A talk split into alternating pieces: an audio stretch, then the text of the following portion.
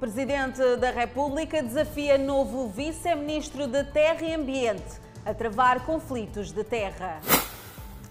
Governo tem déficit de 7,1 mil milhões de meticais para o plano de contingência da época chuvosa e ciclónica 2021-2022.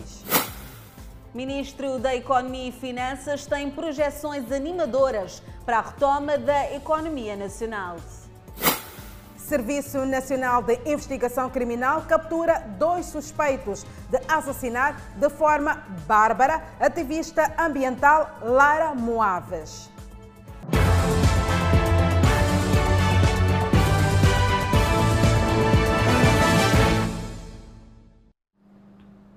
Boa noite, estamos em direto e em simultâneo com a Rádio Miramar e também as plataformas digitais. O Presidente da República desafiou hoje o novo Vice-Ministro da Terra e Ambiente a juntar-se aos esforços no combate aos conflitos de terra e na conservação da biodiversidade. Felipe Nunes falava no ato de tomada de posse de Fernando Bemane de Souza. A pasta de vice-ministro da Terra e Ambiente encontrava-se vaga desde a altura da formação do atual governo. No âmbito das suas atribuições, o Ministério da Terra e Ambiente superintende a gestão de imensas riquezas que Moçambique possui, tendo, por isso, mandato para dirigir e assegurar a implementação de políticas e estratégias nos domínios da administração e gestão da terra, florestas, fauna bravia, ambiente, mudanças climáticas e áreas de conservação. É neste contexto que o Presidente da República entende que os desafios que se colocam ao novo vice-ministro Fernando Bemana de Souza consta a gestão da terra. No âmbito da terra e desenvolvimento territorial, é de interesse nacional o estabelecimento de novas centralidades, a implementação do Plano Nacional do Desenvolvimento Territorial, o reordenamento de assentamentos informais, a proteção da posse da terra das comunidades, a regularização das ocupações de boa-fé e a recuperação de terras não aproveitadas ao longo de todo o país. Nhusse vai mais longe e explica que a terra não deve constituir fonte de conflitos em Moçambique. A terra em Moçambique não deve virar foco de conflitos entre os moçambicanos ou estes com o seu governo ou autoridades locais. A terra deve ser espaço de harmonia, de paz e de desenvolvimento. Um apelo vigoroso foi feito no sentido de preservar o meio ambiente e a biodiversidade, desenvolvendo ações que concorram para a mitigação dos efeitos das mudanças climáticas. No âmbito do ambiente, é fundamental impulsionar a economia circular, privilegiando, entre outras medidas, o estabelecimento de aterros controlados para a gestão de resíduos sólidos e tratamento de águas residuais, para acompanhar em particular a expansão dos centros urbanos e reduzir todas as formas de poluição.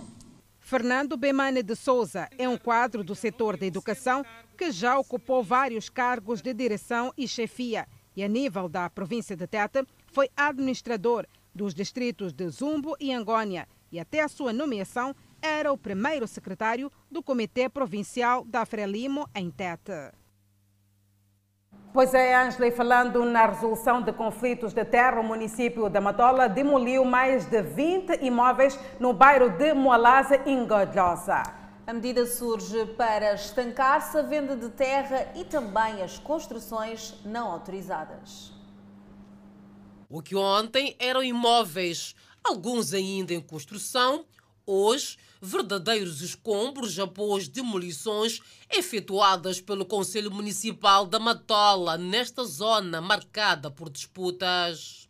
Majid considera-se lesado, conta que chegou a este local cedido não pelo município, mas pelos nativos. Quando chegam aqui, falam assim: é, o, aqui o senhor Magid deve se preparar até a próxima semana enquanto já aqui tiraste tuas coisas e tua porta porque esse espaço queremos usar. Enquanto a máquina não regressa, diz que decidiu remover as janelas e as portas e agora procura abrigo para a família. Estou a reclamar só por causa de, do coisa, porque já não tenho um sítio onde ir, a ver?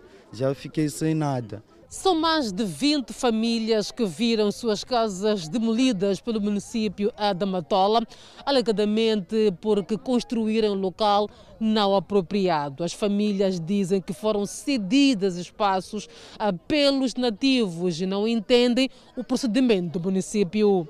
Que sem nenhum prévio aviso estiveram aqui munidos com cães e agentes da PRM que estiveram aqui a demolir casas sem nenhum pré-aviso, questionados qual seria a razão e a motivação, não nos disseram. Os moradores choram pelos investimentos feitos. Muitos de nós estamos a dever letras aos bancos e mais de dois bancos e vimos nossos sonhos reduzidos a cinza e não entendemos as motivações dos mesmos. As estruturas do bairro dizem ter sido também surpreendidos com a ação de idilidade.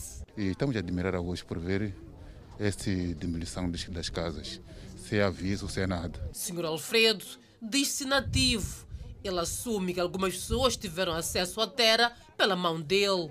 Nós demos espaço porque as pessoas, algumas pessoas estavam a passar mal, pediram-nos e atribuímos o espaço, mas sem nenhuma a intervenção do coisa do município, sim. O município da Matola já reagiu e fala de uma ação que visa estancar a venda de terra protagonizada por supostos nativos e clarifica que é apenas da competência do município a atribuição de espaços. Precisa aqui corrigir, não há cedência de terra por parte dos nativos. O que os nativos fazem é criar confusão, criam desordem vendendo terreno. Adverte que a ação que visa devolver a estética urbana vai abranger outros locais na Matola.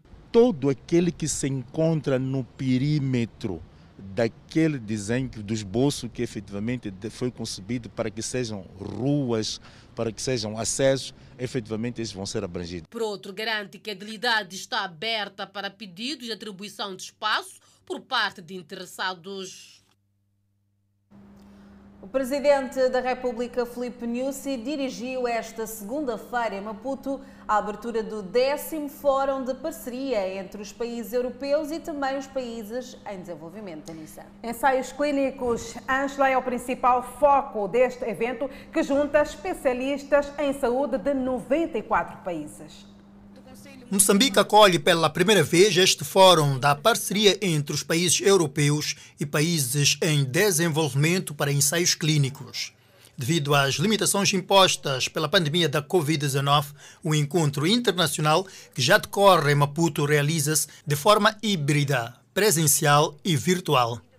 Participam do fórum pesquisadores, acadêmicos, representantes de governos, de organizações internacionais, fazedores de políticas, financiadores de pesquisas científicas e de programas de saúde e ainda da indústria farmacêutica. A investigação científica é extremamente importante porque facilita a compreensão dos fenômenos e a procura de soluções para os diversos problemas que afetam a humanidade em diferentes domínios, entre os quais a saúde humana, a descoberta da vacina, de vacinas contra a Covid-19 e o recente anúncio pela Organização Mundial de Saúde da descoberta da vacina contra a malária nas crianças são exemplos vivos do papel da investigação para o benefício da nossa saúde e do nosso desenvolvimento.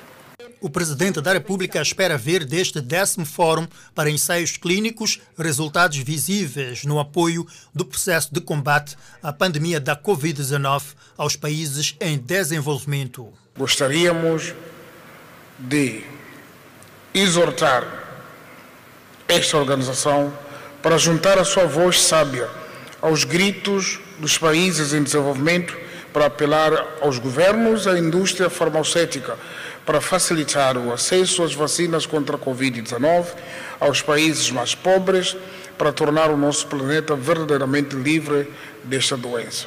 No encontro, foi anunciada a entrega do Prémio Pascoal Mucumbe a Alimudine Zumia, pesquisador da Universidade de Londres, na Inglaterra. Premiação internacional com o nome do ex-ministro da Saúde, já na reforma. Como moçambicanos, estamos orgulhosos pelo fato deste prémio surgir em reconhecimento da importante contribuição do Dr. Pascoal Mucumbi, médico moçambicano, antigo ministro de Saúde, o nosso respeitado antigo primeiro-ministro, no processo da construção e fortalecimento da European and Developing Countries Clinical Trials Partnership na qualidade de prêmio alto representante desta agremiação. Representantes de mais de 94 países participam deste décimo Fórum da parceria entre os países europeus e países em desenvolvimento para ensaios clínicos, que decorre sob o lema Equidade na pesquisa de saúde. O presidente da República, Filipe Nyusi, dirige amanhã na República da África do Sul a cerimónia central alusiva aos 35 anos do acidente que vitimou o saudoso presidente Samora Moisés Machel e mais 34 membros da sua delegação. O evento, que se realiza sob o lema 35 anos da tragédia de Mbuzini, preservando o legado de Samora Machel, vai contar ainda com a presença do presidente sul-africano Cyril Ramaphosa, mas também dos familiares da vítima e membros do governo de Moçambique e da África do Sul. Vamos falar da época chuvosa. Já estão feitas as contas. O governo vai precisar de 10,6 mil milhões de meticais para fazer frente à época chuvosa e ciclónica 2021-2022. E o Primeiro-Ministro insta ao Instituto Nacional de Gestão de Redução de Riscos e Desastres à mobilização de apoios para cobrir o fundo. A época chuvosa chegou e algumas famílias, sobretudo em zonas de risco, estão em alerta. Dona Helena está próxima à bacia construída no bairro da Machaquena, mas ainda assim não está confortável. Nós temos a bacia aqui, mas para nós parece muito pequena a bacia. Então vamos ver se quando chove, com, com muita, sei lá, chover muito, né? O que vai acontecer com a bacia? É o que nós estamos à espera de ver. É preocupação do governo garantir assistência às pessoas que serão afetadas pelas cheias e inundações na presente época chuvosa e ciclónica. Para já, o governo tem disponíveis 3,3 mil milhões de meticais e vai precisar de 10,6 mil milhões de meticais, ou seja, o déficit é de 7,1 mil milhões de meticais. O governo esteve reunido e já mobiliza apoios para cobrir o déficit. A primeira é como é que nós podemos operacionalizar o Fundo de Gestão de Calamidades, que é um fundo que nós constituímos para facilitar a canalização dos apoios e contribuições dos parceiros, do governo e toda a gente que queiram, queiram contribuir. Também temos que avaliar o ponto de situação sobre a contratação do seguro soberano contra desastres naturais. O primeiro-ministro Carlos Agostinho de Rosário, que orientou a reunião de gestão de risco, referiu-se também da assistência humanitária às vítimas de terrorismo em Cabo Delgado. A avaliação dos cenários da população em risco. A esta população também temos que acrescentar, como já dissemos, a população em risco por causa do terrorismo. Instituto Nacional de Gestão de Redução de Riscos e Desastres já está em prontidão. Que já temos, de, de facto, materiais eh, nas diferentes regiões a nível do nosso país. E para este caso também temos aqui a realçar a questão de que os, as pontes metálicas que também já estão disponíveis nas zonas para poder fazer face àquilo que seria assistência em termos de alocação assim de meios para a, a época chuvosa. Garante que o governo já deu passos avançados para a materialização do fundo. O seguro irá ajudar naquilo que seriam também algumas situações em termos de financiamento para gestão de risco de desastre. Neste caso, eh, o governo tem estado a alocar eh, para, para, este, para esta assistência a nível de, de desastres 0,01% na, na, para o seu funcionamento. Segundo dados do INGD, cerca de 1 milhão e 500 mil pessoas poderão ser afetadas pelas cheias e inundações nas regiões sul e centro do país até dezembro do presente ano e nos primeiros três meses de 2022 na região norte. O Serviço Nacional de Investigação Criminal na cidade de Maputo deteve dois jovens suspeitos de terem assassinado a ambientalista Lara Moaves.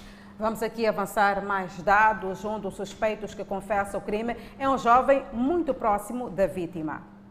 Uma rua calma que, na noite de quinta-feira, escondeu as marcas e os contornos de um crime chocante. Quando olhei para ela, percebi que ela estava de olhos abertos e tentei sentir o pulsar, o, o, o, o, pulsar dela.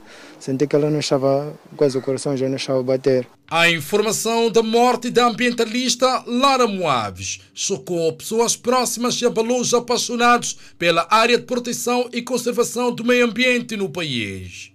Moaves, de 44 anos de idade, era representante do Fundo Mundial da Natureza, WWF, na província de Inhambane e foi vista pela última vez na passada quinta-feira. Já no dia seguinte, sexta-feira, o corpo é encontrado nesta vala de drenagem no bairro da Costa do Sol, na cidade de Maputo por sinal, a poucos metros da sua residência. O Serviço Nacional de Investigação Criminal entrou no terreno, começou com as investigações. Os suspeitos são pessoas muito próximas à vítima e foram detidos. Era como minha tia, mas ao mesmo tempo tínhamos alguma coisa em particular. Posso dizer que a gente se deitava juntos. Mesmo com as declarações do jovem, uma fonte muito próxima à família da Lara disse à TV Miramar que o jovem não tinha nenhuma relação amorosa com a vítima e somente controlava as obras de construção pertencentes à ativista ambiental Lara Moaves. Toda a comunicação que havia entre eles era em base de, o, das obras, dos programas, é isto que ele supervisionava. A fonte assegura ainda que com as declarações, o jovem de 25 anos de idade, agora nas mãos da polícia, visa dar a entender às autoridades e à opinião pública que se tratou de uma briga de casal, mas não é verdade. Tudo o que ela falava com ele, depois ela reportava-me. Então isso é uma total mentira, ele está a tentar disfarçar, está a tentar usar como uma defesa, não sei até que ponto. De acordo com as autoridades, esta é a viatura da vítima que, depois do jovem de 25 anos de idade ter cometido crime, terá se apoderado da mesma, mas terá abandonado na via pública. Já o Serviço Nacional de Investigação Criminal na cidade de Maputo fala dos contornos da captura do suposto criminoso. Atrás deste cidadão foi possível neutralizar ele na sua residência, onde eh, foi possível também eh, é, apreender o objeto que perfurou a cidadã, estamos a falar de uma faca e um líquido que, segundo mesmo, o mesmo, o mesmo jovem detido de 25 anos de idade, usou para uh, meter na bebida que juntos consumiam para a senhora, uh, no sentido de poder deixar a senhora uh, sem os seus sentidos. A vítima tinha uma formação superior em Biologia e Ecologia pela Universidade Eduardo Mondlane e um mestrado em Gestão de Recursos Naturais e Meio Ambiente pela James Cook University na Austrália. E no julgamento das dívidas ocultas, ao ser interrogado, António Carlos do Rosário esclareceu que não pretendia usar mais o termo Festival de Martelanços. Detalhando, Danissa, o réu disse que, diante das questões do Ministério Público, viu-se pressionado a reagir devido às assinaturas nos respectivos documentos que não lhe pertencem. O interrogatório do réu António Carlos do Rosário prossegue. Hoje, oitavo dia. Mais um dia de interrogatório de Antônio Carlos do Rosário. Esta é a terceira semana que o 19 réu continua em frente ao juiz Efigênio Batista a responder pelo oitavo dia às questões do Ministério Público. Uma das primeiras questões colocadas pelo Ministério Público foi em torno das três frações adquiridas pelo réu através da Chupela Investimentos. O normal, se são frações comerciais, e isso faz parte do objeto de trabalho da Chupela. É um dos objetos. E entra em linha de conta com a, a atividade hoteleira. O normal era serem, terem sido registradas em nome de quem pagou, que é a Chopela. Não em nome de uma sociedade unipessoal. Por isso é que me ajudaria. Uma vez que quem diz é quem pagou, que diz que está registrado que a fonte de pagamento dessas frações foi a Chopela, eu precisaria de perceber isto. Porque eu não tinha, não fazia a gestão direta das coisas. Sim, a informação consta dos autos. O pagamento foi feito. A Sim. Constrói. Conhece a Constrói, a empresa? Também não conheço. O réu Antônio Carlos do Rosário, durante o interrogatório, disse que havia prometido não usar mais o termo martelanço, mas viu-se obrigado a usar a quando das confrontações documentais. Reitero, e essa assinatura nem sequer é parecida à minha. A minha assinatura é Antônio Carlos do Rosário. O Carlos pode ver como está.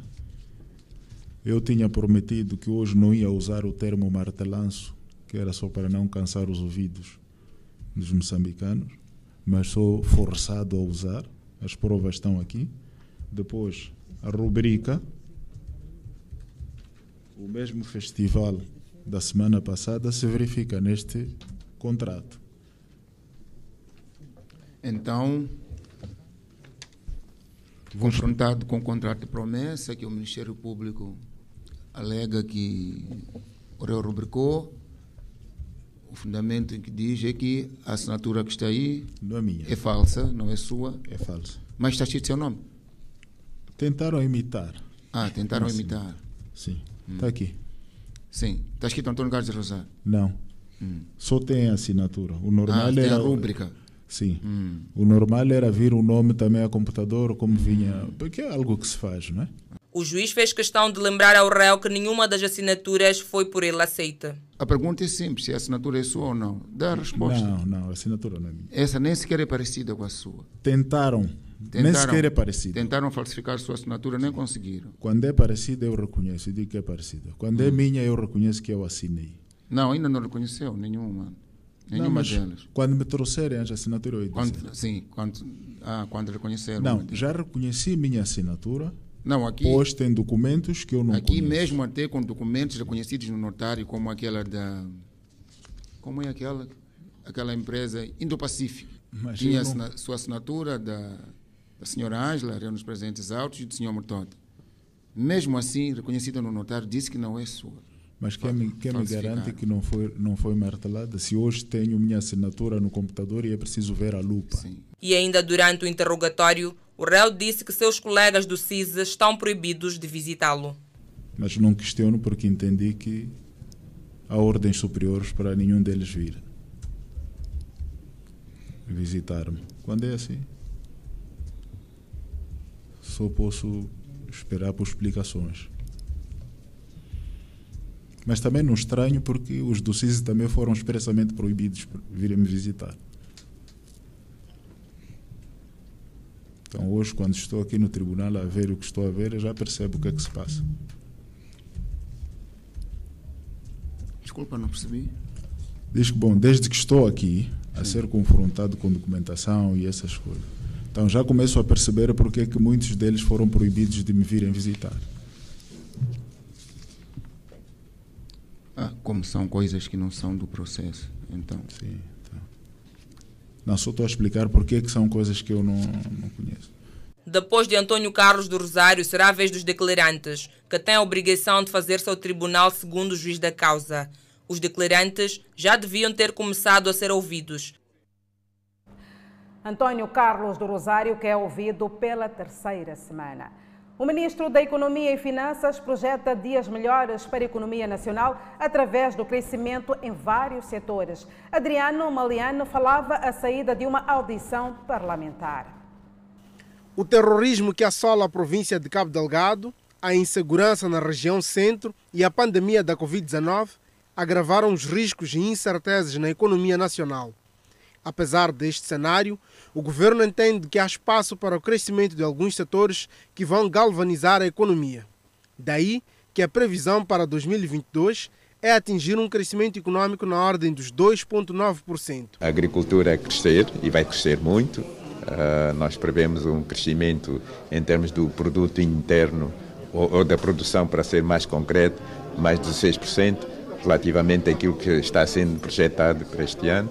Então significa que a, a, a, economia está a voltar para a retoma. Sendo a paz e segurança condições cruciais para o ambiente de negócios, o governo vai continuar a financiar as operações das Forças de Defesa e Segurança no Teatro Norte, onde as tropas de Moçambique, Ruanda e SADC combatem os terroristas. O que temos no orçamento é que tudo tem que ser feito para que a estabilidade, porque é condição importante para se chegar a 2,9.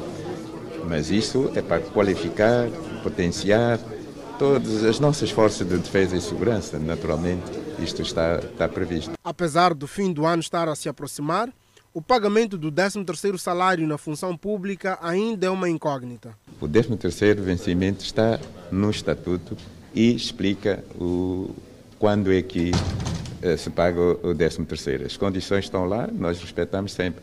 Quer dizer, se houver condições, se houver uh, orçamento, é, é, sempre pago. E, e, nós só avaliamos isso no final do ano, porque o 13º vencimento, como sabe, sempre é pago em janeiro. Então, neste momento, temos que fechar. Como é que fechamos 2021? O ministro da Economia e Finanças esteve em audição na Comissão do Plano e Orçamento, presidida pelo deputado António Niquis, que faz uma radiografia do exercício econômico de 2020 ano sobre o qual o governo está agora a prestar contas. Esta foi uma oportunidade de, no detalhe, por indicadores eh, da matriz do próprio Plano Econômico e Social, que também está adstrito ao Programa Quinquenal do Governo, verificarmos como é que foi implementado e quais foram as nuances. O ano 2020 foi o primeiro ano, efetivamente, de governação uh, no âmbito do segundo mandato do presidente Felipe Jacinto Tinhoso, que começou logo com o advento da pandemia uh, da Covid-19 e naturalmente que os indicadores macroeconômicos tiveram que ser revistos em baixa. Para o próximo ano, a indústria do açúcar do país projeta um aumento de produção em 4%, passando dos 300 mil para 306 mil toneladas visa assegurar o aumento da receita agrícola familiar. Foi logo após ter orientado a cerimônia de encerramento do curso de formação dos extensionistas de três distritos da província de Sofala que o Ministro da Agricultura e Segurança Alimentar tornou pública esta informação. A indústria secareira do país projeta para o próximo ano um crescimento de produção de açúcar em 4%, passando de 300 mil para 306 mil toneladas. Quando projetamos o crescimento da agricultura para o próximo ano, não fazemos teoricamente. Vocês estão a ver, as, as culturas já estão em campo para a próxima campanha que vão alimentar a fábrica que está a funcionar. E este aqui é o caminho, crescer de forma a termos sustentabilidade para atingirmos uma dimensão de desenvolvimento que almejamos. Dado o crescimento da indústria açucareira no país, Moçambique, pelo segundo ano consecutivo, não importa açúcar refinado e as exportações subiram bastante.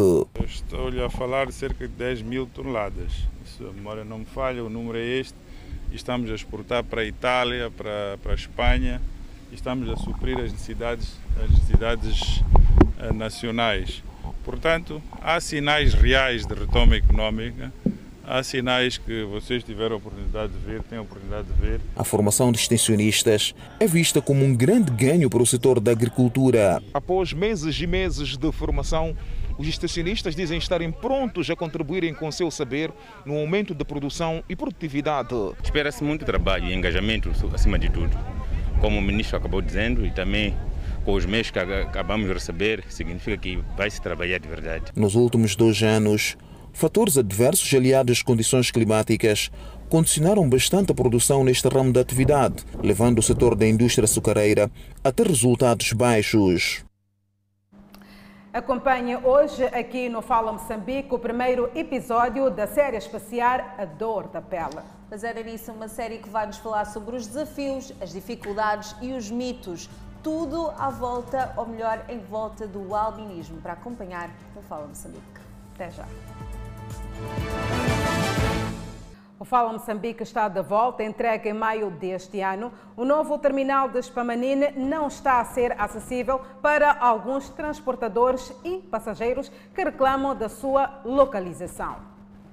O novo terminal de transportes públicos de Spamanine surge com o intuito de melhorar as condições dos transportadores mas a insatisfação é visível em alguns deles. O novo terminal, para mim, está mal posicionado, porque, conforme estás a ver, aqui só puseram ré vermelho. Isso, quando chove, é um caos. Nos dias que não chove, é muita poeira. As pessoas são obrigadas a ficar aqui no sol, não tem cobertura, não tem nada. No sol, na chuva, pronto. As condições não são das melhores. Eu posso dizer que para nós não há tanta vantagem, porque o percurso que levamos até aqui é, é um pouco assim, perdemos aquele tempinho, enquanto há outros que não chegam. Mas como já estamos acostumados ao terminal, pá, eu acho um pouco normal. Mas existem alguns que dizem que não vê muita diferença. Ah, é tudo, é tudo a mesma coisa, não, quase não mudou nada. Nada mudou. Mas o outro seu colega dizia que os cidadãos não vêm muito para este lado e é difícil carregar deste lado. O que tem a dizer sobre isso? É, depende das rotas. Depende das rotas. A reclamação aqui no novo terminal de Spamanine tem que ver com a questão dos transportes, ou seja, existem transportes que chegam vazios, no caso da rota Spamanine Praça dos Combatentes, entretanto os carros da rota Spamanine Museu chegam neste ponto cheios. É por essa razão que os municípios reclamam, uma vez que chegam cedo a este local, mas ainda assim não conseguem apanhar um transporte. Estamos a passar mal todos os dias, por mais que a gente saia de casa cedo. Epa, as coisas não estão bem, atrasamos. Nossos patrões então zangam todos os dias conosco, parece que nós estamos a fazer de propósito. Enquanto não tem nada de, de propósito, sei que aqui chapas não entram. Encurta, fazem encurtamento de, de distância. E aqui na paragem então não entra. E nós, o que nós devemos fazer? Nós não temos dinheiro de fazer ligações. Nós praticamente apanhávamos chapas lá fora lá. Mas de lá para cá, quando a gente fica lá, nos mandam para vir para cá dentro. Enquanto cá dentro os chapas aparecem super cheios. Nós não temos como. E acrescentam que deste modo correm o risco de perder o emprego devido aos atrasos recorrentes. Estamos a passar mal mesmo, todos os dias. Estamos a passar mal. Os nossos bosses estão a zangar conosco. Estamos a correr risco de nós ficarmos em casa. Em vez de ficar em casa pelo Covid, havemos de ficar em casa por atraso. Os passageiros afirmam que os transportes, quando chegam ao terminal, já chegam lotados. O novo terminal de transportes públicos de Spamanine foi entregue em maio do corrente ano, fazendo parte do projeto de requalificação do mercado Spamanine. Esta semana, o Fala Moçambique vai exibir uma série de reportagens especiais sobre o albinismo. Pois é, Ângela, vamos aqui mostrar os desafios, as dificuldades, os mitos, histórias que emocionam. Acompanhe agora o primeiro episódio da série especial A Dor da Pele. Uma dor silenciosa carregada na pele. Apesar do albinismo ser uma doença não contagiosa, ele carrega muitos estigmas. A pessoa vinha com preconceito e derrapava, porque encontrava uma pessoa completamente diferente daquilo que esperava. Bullying, sofrimento e preconceito caminham junto com esta rara doença. Não tenho aquilo ali, a paz na minha vida. Às vezes dormo com fome com as minhas filhas.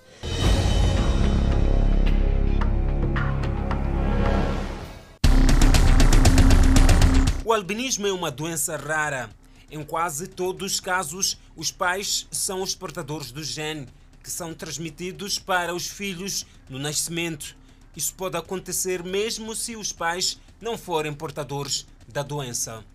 A ONU estima que uma em até 20 mil pessoas viva com esta condição de saúde que tem maior prevalência na África subsaariana. Na Tanzânia, por exemplo, um em cada 1,4 mil habitantes é albino. Um pouco mais do que Zimbábue, que tem uma em cada mil pessoas vivendo assim. Em Moçambique, as organizações da sociedade civil indicam que pelo menos 30 mil pessoas vivam com albinismo. A condição é encontrada em ambos sexos, independentemente da etnia e em todos os países do mundo. O albinismo resulta na falta de pigmentação nos cabelos, pele e olhos. Como resultado, quase a maioria das pessoas com albinismo vivem com deficiência.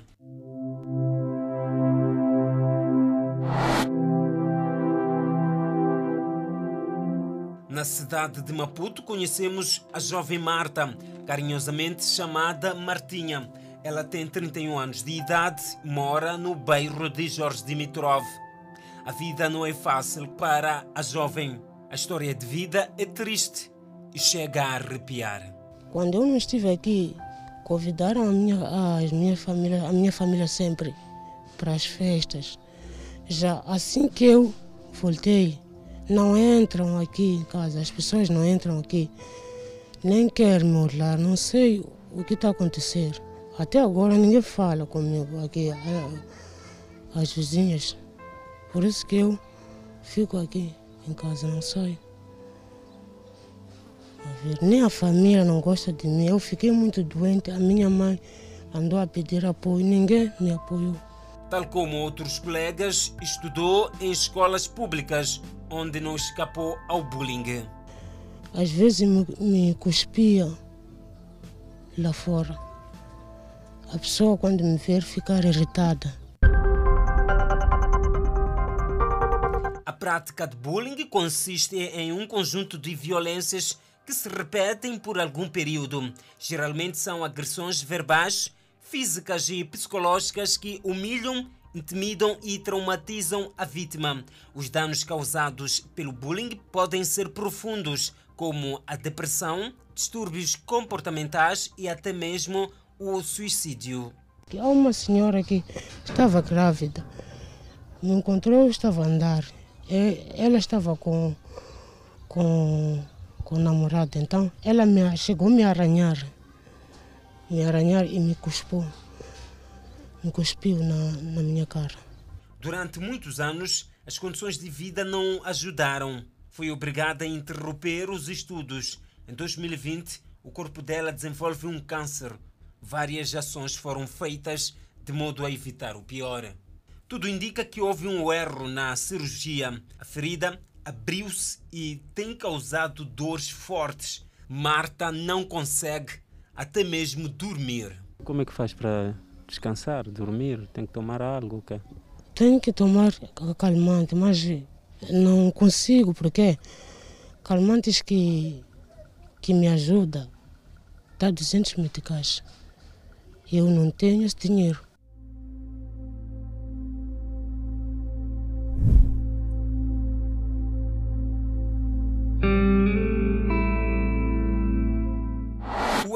Médico em uma cirurgia pode ter condicionado tudo na vida da senhora Benedita. Com 45 anos de idade, teve de ser amputada um membro superior, o braço. A vida mudou, tudo parou. A senhora, que na altura era doméstica, com um futuro brilhante pela frente, quatro filhos por cuidar. Nos tempos livres, Benedita fazia pequenas hortas na sua machamba atividade que neste momento está condicionada. Benedita desenvolveu o câncer da pele num estágio grave no ano 2020. Tudo indicava que a solução era fazer a operação. Viram que essa ferida aqui ia me matar, porque estava a crescer já estava a chegar aqui. Estava aqui assim, nesse braço. Estava aqui assim já viram que essas dores aqui, essas doenças, podem passar até aqui. E já estava a chocar aqui. Parece estar tá doer aqui enquanto é aqui. Já viram que quando nós fazer de limpar, deixar, dá para fazer eu morrer. Hum. Até que dias difíceis chegaram. Os meus filhos também pediram que andaram a pedir outros outros médicos lá dizer que é para eu irem pedir ali, assim, de pagar dinheiro, tá ver, para me meter ali, ser operada depressa, enquanto levam dinheiro de Poland sem fazer nada. Já se passa um mês que a dona Benedita fez esta operação, onde foi amputada o braço. Este é o local onde a dona Benedita plantava a sua horta, mas nos últimos dias esta atividade tem sido difícil, como podemos imaginar.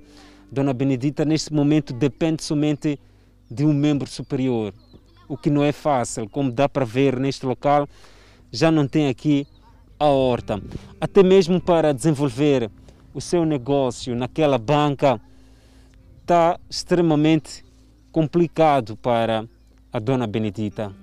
Em muitos casos, pessoas com albinismo chegam a perder a vida devido ao câncer da pele. Uh, recebemos uh, os doentes em vários estadios. Há uns que ainda têm algumas lesões que são pré-malignas, portanto, são chamadas de queratoses actínicas, que é caracterizado por uma lesão seca uh, a nível da pele que é exposta ao sol.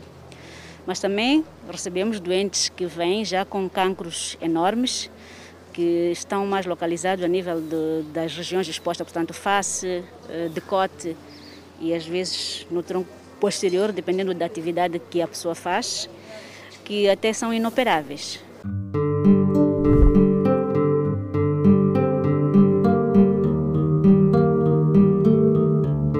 Benedita passou dias recorrentes à busca de cuidados médicos. Ali não deram nada de comprimido, depois mandaram para já outro mês, outro mês e outro mês, até junho.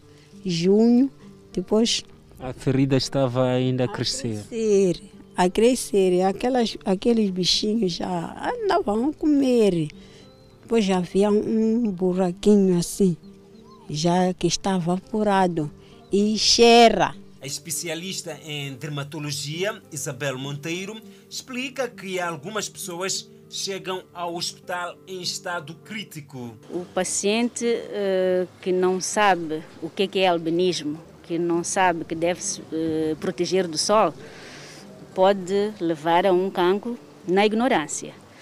Por vezes, uh, o doente vai até o centro de saúde ou vai ao curandeiro, porque também temos os nossos colegas que observam esse tipo de doentes e são tratados de uma forma não posso dizer incorreta, mas uh, e o cancro pode evoluir em um mês de uma lesão pequena clínica para um cancro.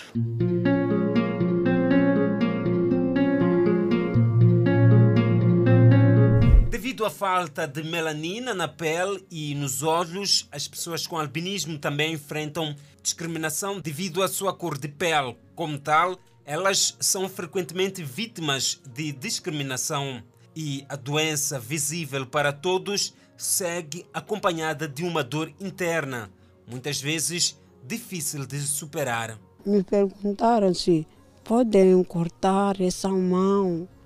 Eu disse, eu aceito tudo, basta ter vida, porque ainda tenho filho pequeno.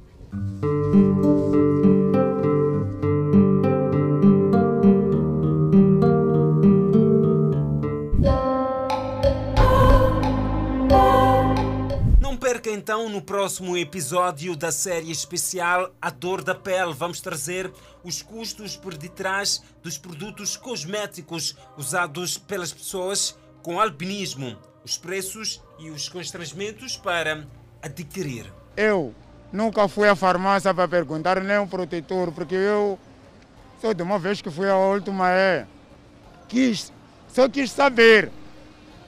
Não aguentei com o preço.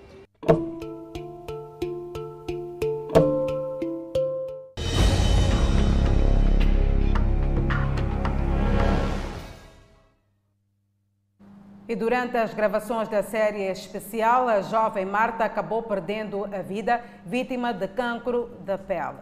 A televisão Miramar endereça sentidas condolências à família neste momento de dor. Para acompanhar no próximo bloco, o Sufo Mumado está preocupado com a onda de raptos no país. Esta é uma reportagem e outras mais que poderá acompanhar logo a seguir a um curto intervalo. Nós voltamos já. O Fala Moçambique está de volta. O presidente da Arnamo, Ossufo Momad, está indignado com a falta de informação sobre os casos de raptos a empresários no país. Há mais de 10 anos, Moçambique é assombrado pelo crime de rapto. Recentemente, na cidade de Maputo, um empresário foi sequestrado. Atendendo-se a estes factos, o Sufo Momad lamentou a falta de resultados no esclarecimento deste tipo de crime.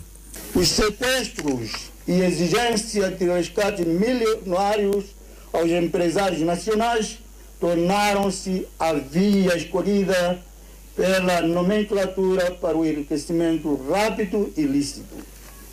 Para o efeito e arrepio de todos, o regime usa e instrumentaliza os agentes da Polícia da República de Moçambique para perpetrar tais atos condenáveis e contrários ao modo de ser e estar vigente no concerto das nações. Sobre o combate ao terrorismo no norte de Moçambique, Momad disse que os governantes não respeitaram escrupulosamente a Constituição da República e os demais órgãos de soberania de Estado ao decidirem a presença das forças ruandesas no país. Lamentavelmente, e numa autêntica contramão ao Estado de Direito e Democrático, assiste-se o Presidente da República a tomar decisões unilaterais, sem consultar os moçambicanos sobre assuntos de grande interesse nacional, como a garantia da soberania. Surpreende-nos negativamente que aquele que diz ser o povo o seu patrão, estar a ignorar grosseiramente a este mesmo povo e numa clara atitude de prepotência e ditadura, negocia a entrada no país de forças militares estrangeiras ao seu pelo prazer. O presidente da Renam também referiu-se às famigeradas dívidas ocultas. O Mamad, presidente da Renamo, disse ainda que quer ver os 19 arguidos da dívida oculta a serem responsabilizados criminalmente. Quando se esperava um comportamento nacionalista e patriótico daqueles que deviam defender o Estado, os mesmos tornaram-se autênticos larábios, traidores e lesa-pátrias. A este propósito, esperamos que os 19 réus em julgamento não sejam expiadores como forma de proteger os autores morais e materiais do roubo dos 2 bilhões e 200 mil dólares americanos que se transformaram num autêntico pesadelo para os moçambicanos. O Sufo Mumato falava na cerimônia das comemorações dos 42 anos do desaparecimento físico de André Matangaíce, primeiro comandante da Renam. Uma cerimônia que contou com a presença dos ex-guerrilheiros desta formação política, quadros e simpatizantes. Já foi restabelecido o sistema de abastecimento de água em Mocimboa da Praia, na província de Cabo Delgado. Os trabalhos tiveram início no passado dia 11 de outubro corrente e com a duração de sete dias, onde foi possível restabelecer a água nos locais onde o serviço mostra-se necessário neste momento. Entretanto, o sistema no seu todo está em condições de fornecer água a todos os bairros por ele servidos. Há que aqui acrescentar mais dados. A equipa conjunta no terreno esteve constituída pelo operador do sistema Cotenda, a Administração de Infraestruturas de Água e Saneamento, o FIPAC, e as Forças de Segurança em coordenação com o governo do distrito. O sistema foi ensaiado e está em condições de abastecer cerca de 700 metros cúbicos por dia, quantidade suficiente no presente momento. Uma boa notícia. A autoridade tributária faz um balanço positivo das duas primeiras fases da selagem de bebidas e tabaco manufaturado, embora reconheça os desafios do processo. A autoridade tributária de Moçambique chamou a imprensa esta segunda-feira para apresentar o ponto de situação da selagem de bebidas alcoólicas e tabaco manufaturado. Estávamos preparados desde o início do programa estávamos cientes de que haveríamos ter este tipo de, situações. Uh, uh, uh, é por isso que estamos a fazer a substituição, portanto, do selo atual. E esta medida não vai terminar agora. Com alguma regularidade vamos reforçar, vamos substituir o selo como a nossa estratégia de reforço, portanto, da, da, da segurança do, do selo. Portanto, não estou a ver o porquê que esses dois elementos devem comprometer o início da terceira fase. Confrontada com a suposta falsificação de selos, o coordenador do programa reconheceu tratar-se de um desafio que está a ser ultrapassado. A decisão de se fazer a introdução faseada do programa foi nossa, foi interna. Por que, é que tomamos esta decisão? Na perspectiva de melhor gerirmos o processo de introdução. E nós achamos que há condições, sim, senhor. Aliás, já em 2017 haviam condições, portanto, para avançarmos com a terceira fase. Esses desafios que está-se a referir são desafios inerentes ao programa desta dimensão. Uh, certeza que os senhores, mais do que nós, uh, uh, já reportaram situações de falsificação do metical, por exemplo. Já reportaram situações de falsificação do dólar. Entretanto, não foi por isso que nós vamos deixar de usar o metical como a moeda nacional. Sobre o assunto que preocupa a indústria de bebidas alcoólicas, a salagem das garrafas de cerveja, a autoridade tributária rebate os argumentos de encarecimento dos custos de produção. Fala de 4, 5 milhões de dólares como sendo o impacto anual. Mas nunca veio dizer que por cada unidade uh, de cerveja ou de bebida pronta a consumir, o custo acrescido que vai resultar da selagem está, entre, está avaliado em mais ou menos 60 cêntimos de metical. Haver um custo acrescido no preço de venda do produto final da cerveja DRTD, que decorre da implementação da selagem, este custo não pode ceder ao metical. No próximo dia 17 de novembro, será lançada a terceira fase do processo de selagem de bebidas alcoólicas e tabaco manufaturado, um processo que tem em vista reduzir em larga escala os casos de fuga ao fisco e contrabando. Moçambique registra 287 recuperados da Covid-19 e mais 10 casos positivos. Inicia já na próxima quarta-feira, dia 20 de outubro, a terceira fase de vacinação contra a Covid-19. Reportagens para acompanhar dentro de instantes. Estamos de volta ao Fala Moçambique. Inicia na próxima quarta-feira, dia 20 de outubro, em todo o país, a terceira fase de vacinação massiva contra a Covid-19. Jovens dos 30 aos 49 anos de idade, residentes em zonas urbanas e rurais, bem como indivíduos com idade igual ou superior a 50 anos, são chamados a aderir à terceira fase do Plano Nacional de Vacinação contra a Covid-19, que inicia já na próxima quarta-feira, dia 20 de outubro. Entretanto, todos os outros grupos que não vacinaram nas fases anteriores serão contemplados nesta fase. Eh, dos sete distritos municipais que nós temos na nossa cidade, nós contamos com 18 locais eh, definidos para serem postos de vacinação.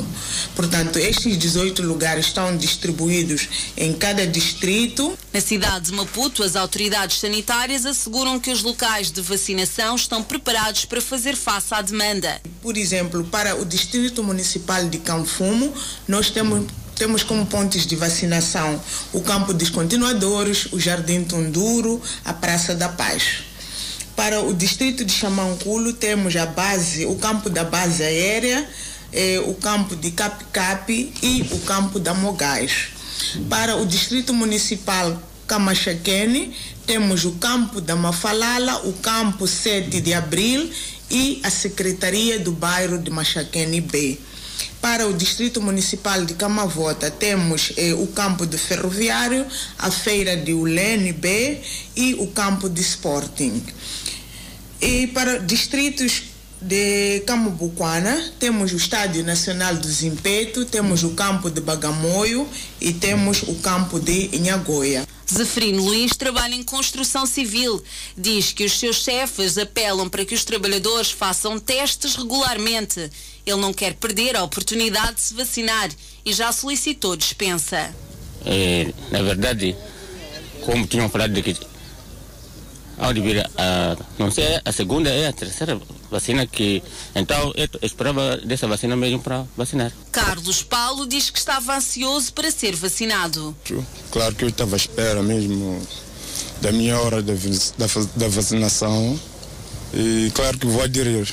Vou, vou, vou, não vou, não vou falhar, lógico. Estava à espera mesmo. Celestino Soares já avisou aos seus filhos e familiares sobre a importância desta fase de campanha porque é um direito de todos os moçambicanos, não só moçambicano, a nível eh, mundial, é uma vacinação que abrange a todos. Eu terei que chegar com essa mensagem para todos. A Direção Municipal de Saúde na cidade de Maputo espera vacinar contra a Covid nesta terceira fase, um total de 200.724 pessoas. E passamos desta feita a atualizar os dados da Covid-19. Nas últimas 24 horas, houve registro de mais 287 recuperados, elevando o seu cumulativo para 148.474. Por outro lado, o país tem cumulativamente 7.006 internados e 8 recebem tratamento nos centros de isolamento. O país tem 151.112 casos positivos registrados, dos quais 150.743 de transmissão local e 369 importados. Moçambique deixou nas últimas 24 horas 527 amostras, das quais 10 revelaram-se positivas. Todos os casos hoje reportados são da nacionalidade moçambicana e resultam de transmissão local. Tendo sido registrada mais uma morte, Moçambique conta com 1.927 mortes por Covid-19. O país conta com 707 casos ativos devido a esta pandemia viral.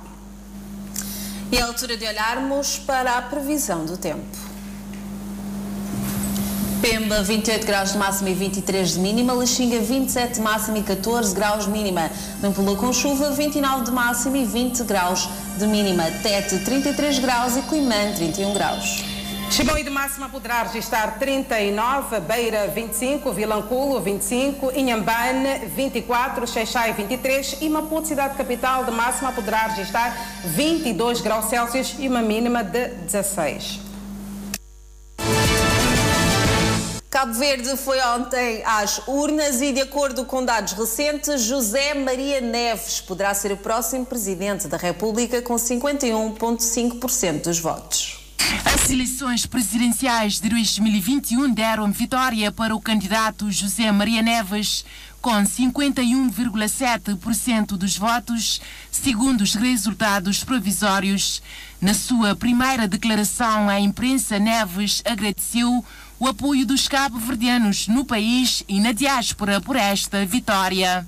São as cabo-verdianas e os cabo-verdianos nas ilhas e na diáspora que deram um grande exemplo de civismo. Para José Maria Neves, presidir o país e ocupar o cargo do mais alto magistrado da nação é uma responsabilidade enorme mas promete servir Cabo Verde e ser um presidente de todos os cabo-verdianos. Dizer que trata-se de uma enorme responsabilidade presidir a nação cabo-verdiana nestes tempos e eh, recebo essa vitória com uma grande humildade que sempre me caracterizou e assumo como missão servir Cabo Verde. O candidato que foi apoiado politicamente pelo PAICV, maior partido da oposição, tranquiliza os cabo-verdianos, dizendo que vai ser um árbitro imparcial no exercício das suas funções.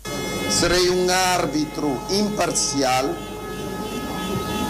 um fiscalizador da ação governamental um apaziguador de conflitos, um presidente que irá colaborar com o governo e com as autoridades locais. Cabo Verde, que enfrenta neste momento desafios em vários domínios, em particular a nível socioeconômico por causa da pandemia. Antes de terminar o seu discurso de vitória, Neves agradeceu todos os seus apoiantes e endereçou palavras aos candidatos que participaram nesta corrida à Casa Presidencial.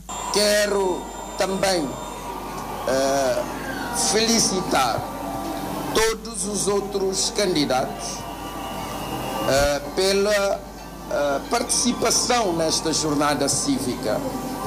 permitiram enriquecer este processo eleitoral. O candidato eleito para ocupar o cargo do presidente da República diz que a sua intenção é unir a nação global cabo-verdiana e promete mobilizar todas as competências de Cabo Verde enquanto uma nação diaspórica, transnacional e transmigrantes para colocá-las ao serviço do país arquipelágico. E com esta informação colocamos um ponto final ao Fala Moçambique de hoje. Obrigada pelo carinho e pela audiência. Já sabe, tem que continuar a acompanhar a programação da televisão Miramar. Exatamente, Ângela, até porque tem a telenovela Gênesis. Boa noite. Até amanhã, aquele carinho muito especial.